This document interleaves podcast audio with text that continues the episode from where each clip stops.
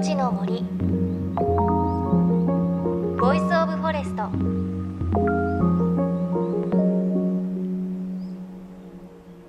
おはようございます。高橋真理恵です。夏休みも終わりですね。あっという間でしたね。そして雨の多い時期。これからは一雨ごとに寒くなっていくことになります。なんかそろそろこう夏の終わりを感じる出来事としてはあのこの前つくつく帽子が鳴いていました。それまではミンミンゼミとかあとアブラゼミが鳴いていたんですけれどつくつく帽子を鳴く回数ちょっと増えたかなと思います。つくつく帽子皆さんわかりますかね？あのおしつくつくおしつくつくおしつくつくっていうやつですね。似てんのかどうかわかんないですけど。あとはえっ、ー、と塩辛トンボも庭に飛んでくるようになりました。なんかちょっとお尻の方が白い感じのトンボですね。虫の声とかあと虫の姿で秋を感じる機会増えてきた気がしますがどうでしょう？皆さんの周りでも秋の訪れ感じるような出来事あったでしょうか？さあ JFN38 曲を結んでお送りします。命の森ボイスオブフォレスト。この番組は森の頂上プロジェクトをはじめ全国に広がる植林活動や自然保護の取り組みにスポットを当てるプログラムです。各分野の森の賢人たちの声に耳を傾け森と共存する生き方を考えていきます。さて今週は世界と日本の巡礼の道と森のお話お届けします。お話を伺ったのは作家の福本博子さん。この方は実際に歩いて旅した各地の巡礼の道のことを歩く旅の話という本に綴っています。文字通りひたすら歩く旅。いろいろとすごいお話伺いましたのでお楽しみに。命の森ボイスオブフォレスト。今日も最後までお付き合いください。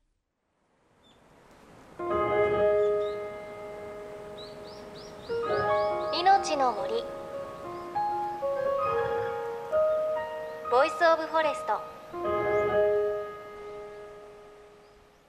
さあ作家福本博子さんが書かれた本歩く旅の本。この本は伊勢神宮から世界遺産の熊野古道までを徒歩で旅した経験を綴ったエッセイです。私も読ませていただいたんですがいや本当にすごいの一言であのその長い道のりの中でいろいろこう涙あり笑いありでこう人生の一生分の感情をこう経験できたんではないかなっていうすごく印象に残る一冊でした。で今日は福本さんにお話をお伺いします。よろしくお願いします。よろしくお願いします。歩く旅を何度も重ねているということなんですがなぜこれ歩こうと思われたんですか？えっ、と30歳前後の頃にあの仕事もそれなりに一段落してであとは周りからそろそろ結婚しないのかとか 孫の顔が見たいみたいなこう周囲のプレッシャーみたいなものを感じたりして、ええ、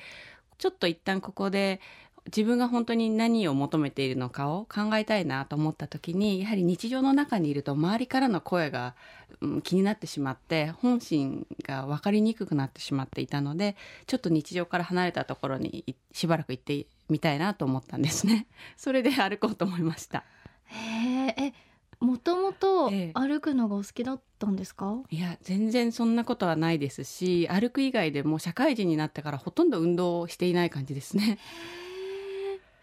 えそれで一番最初のその歩く旅っていうのはどこ歩かれたんですか？あ最初がフランスから入ってスペインを通るえサンティアゴ巡礼路というヨーロッパの道があるんですけど、そこを歩きました最初に。へえ日本でいうところのお遍路さんみたいなもので、歩いたことなくても皆さんお遍路さんってなんかわかイメージありますよね？傘をして、ね、白装束で、ああいう感じでヨーロッパではそのサンティアゴ巡礼路のこととか巡礼路を歩く巡礼者のことがよく知られていたりあと巡礼者のシンボルがホタテ貝なんですけれどもなのでホタテ貝を持って大きなリュックサックを背負っていたらあもうこの人は巡礼者だなっていうふうにもう分かってくれるんですね向こうの人が。なのでそれでうろうろ困ってたら道に迷ってるか何か宿を困ってるんだろうなって向こうの人が思ってくれるので比較的やりやすいっていうのはありますね。でそのサンティアゴ巡礼路はだいたい福本さんの場合はどのくらいの何日間ぐらいで踏破したというか？はい私はそういう変形ルートだったのでだいたい1,000キロくらいを2か月かけて歩きました。はい、2ヶ月、はい、すごいどんな準備していくんですか？荷物はですねだいたい2泊分ぐらいのあの着替えとか宿泊の道具まなんかバックパッカーいらっしゃるじゃないですか、ええ、海外行く、ああいう方たちのさらにもうちょっと荷物を少なくして2泊分ぐらいの、えー、衣類と寝袋まあそれだけですかね。それでというのはあまり重たくしすぎると背負いきれないんですよ歩けないんですよ。なのでこれがまさに歩く旅の面白さなんですけどやはり辛くなるわけですよ荷物が重ければ重いほど。そうすると最近断捨離がね数年前から流行ってますけどそんなレベルではないこうかつてないほどの真剣さで本当にいるものといらないものを考え出すわけですよ。ええ、そうするとそこで自分が見えてくるというか例えばですけど果たしてシャンプーと洗顔フォームと石鹸はいるのかみたいな。究極ですね。そう究極になっていくんです。だって重さは直に自分の苦しみにリンクするので、ええ、だったらこう化粧水と乳液は本当に2ついるのかとか、うん、考えたことないですね、え私があって印象的だったのはパリジェンヌの歩いてた子なんですけど彼女はいつもドライヤーで髪を乾かしてるんですよ。で荷物が重い重いって言ってるんですね。でみんなでだったらドライヤー置いとけばいいじゃんって言ったら彼女が「いや自分にとってはドライヤーで髪の毛を乾かしている瞬間がこう自分が女性だって感じる時間なのでこれは絶対に自分の人生に必要な時間だからドライヤーは絶対に手放せない」って彼女は言ってたんですよ。そういう感じでこう自分にとって大切なものがこう分かってくるんですね。高橋さんでもドライヤーいるタイプじゃないんですか？私今考えてドライヤーすごいしっくりくるなって思いました、多分ドライヤー持ってっちゃいます。シャンプー捨ててもいいかもしれないです。本当ですか、うん、じゃあ何を乾かすんだろうって感じですなんかもう濡らして乾かすみたいな。あるかも。面白いですよ。本当人によってなんか残すものが違うんですよ、うん、えー、ちょっとそれ聞くとなんかただ歩くたびって聞くとちょっと大変そうだなって思うけどそういう感情は味わいたいなとか思いますね。うん、そうですね。だからやはり究極の時にしか出会えない自分を見つけられるっていうのはすごく魅力の一個ですよね。そういう中を歩く。でその サンティアゴ巡礼路が終わってから、はい、伊勢神宮から熊野古道まで歩こうと思われたんですか？あのまあすごいいい体験だったのでまたしたいなと思ったんですよ。日本の中にもこういう体験ができる道があったらいいのになって思ったこととあとはやはりヨーロッパを歩いていたらいろんな人にこう日本のことを聞かれるわけですよね日本代表みたいな感じで。うん、でも全然日本のことを知らない自分がいてやはり日本のことを知りたいなって思った時にそれで日本の中でどこかいい道がないかなって探してたんですけど。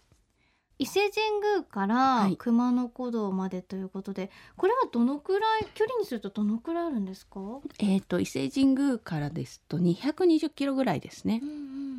ん、なんかそう聞くとこうサンティアゴよりはだいぶ短いなって思いますけれど。ですよね。うん、どうでしたか？その違いというか。あえーと、距離的には短いんですけれども大変さ肉体的な大変さは、うん、私は実はこの伊勢路の方が上だったんですよね。というのはあのサンティアゴの道ってフランス国内はちょっと結構アップダウンがあるんですけどスペインに入ってしまうともう平らなんですよ本当に平らなんですよスペインって。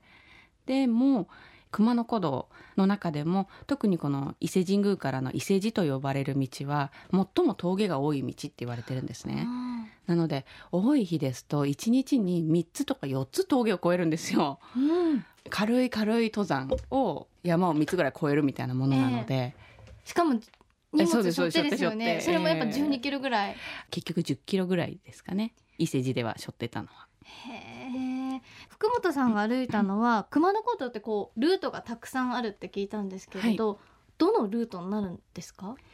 伊勢神宮から、えー、熊野本宮大社まで続く伊勢路という道になりますね、うんうん、熊野古道は今現在歩ける道では5本あるんですね。え、ー、と和歌山県の紀伊田辺という町から通じている中辺地という道。であとはその紀伊半島をずっと南下してこう海岸を沿うようにして歩く大平地という道。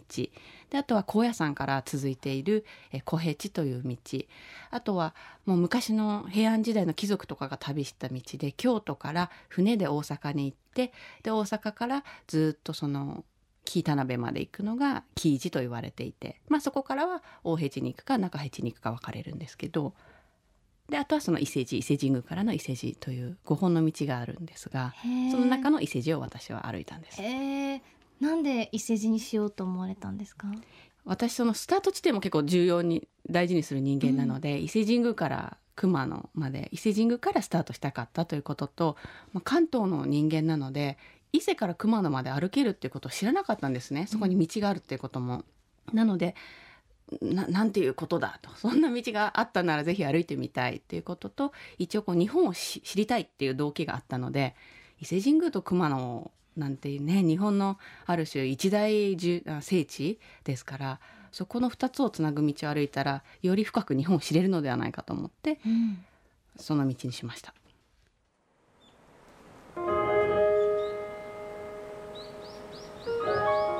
の森。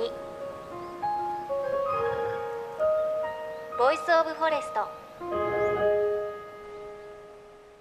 命の森ボイスオブフォレスト。今朝は歩く旅の本の著者作家の福本博子さんのお話お届けしました。や結構衝撃的じゃないですか？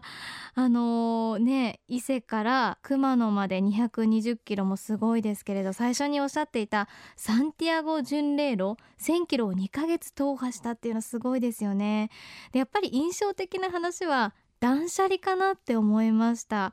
今こう流行ってますけれど福本さんがおっしゃってた断捨離って本当本気ですよね。究極の自分が何が必要で何が捨てられるんだろうって考えるってなかなかないなと思いますけれど。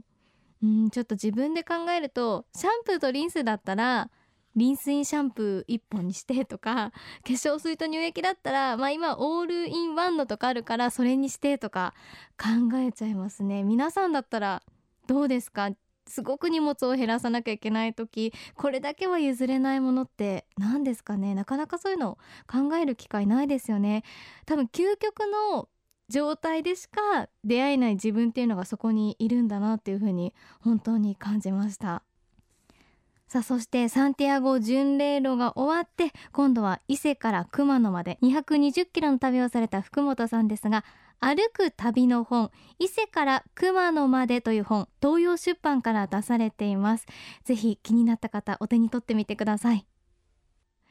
さあ来週はこの旅の続きのお話です。福本さんが旅で見たヨーロッパの森そして日本の森についてお伝えします。